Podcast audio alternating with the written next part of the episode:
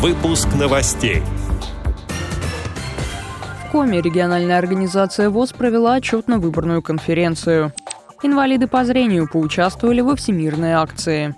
Сборная России возглавила медальный зачет на этапе Кубка мира по паралимпийским лыжным гонкам и биатлону.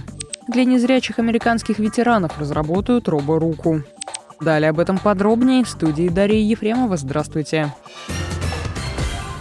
Коме региональная организация ВОЗ провела отчетно-выборную конференцию. В киноконцертном зале Центра досуга и кино «Октябрь» собралось 22 делегата. Гости мероприятия отметили, что, несмотря на пандемию, в РО ВОЗ произошли позитивные события.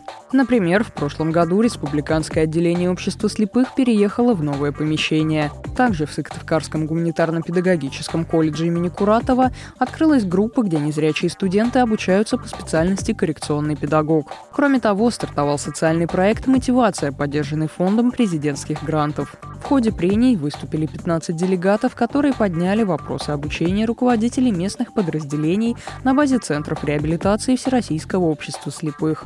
Председателем КОМИ региональной организации ВОЗ единогласно избран Александр Верховод, передает Медиа ВОЗ.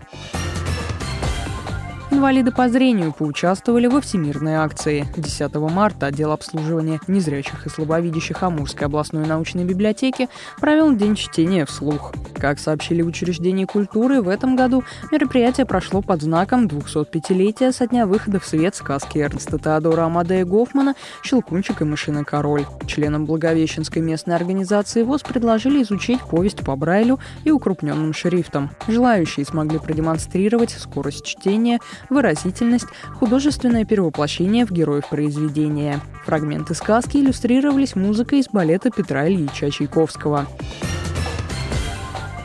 Сборная России возглавила медальный зачет на этапе Кубка мира по паралимпийским лыжным гонкам и биатлону.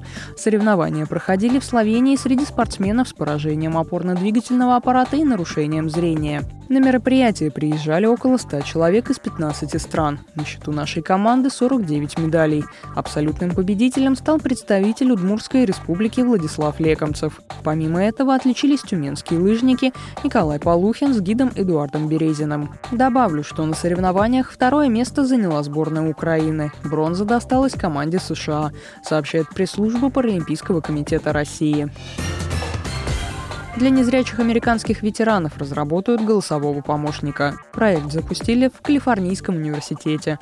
Предполагается, что результатом исследований станет роборука, оснащенная сенсорами и камерами. Гаджет будет выполнять простые команды. Например, можно попросить открыть дверь холодильника и подать предмет, стоящий на одной из полок. Роборука поддается тренировке. Для этого ей нужно всего один раз показать какое-либо действие. Затем она станет выполнять его самостоятельно, отметил руководитель проекта Киран Джордж. Поскольку устройство предназначено для пожилых людей, планируется, что его цена будет невысокой. По мнению специалистов, гаджет позволит уменьшить нагрузку на членов семей незрячих, пишет портал «Особый взгляд».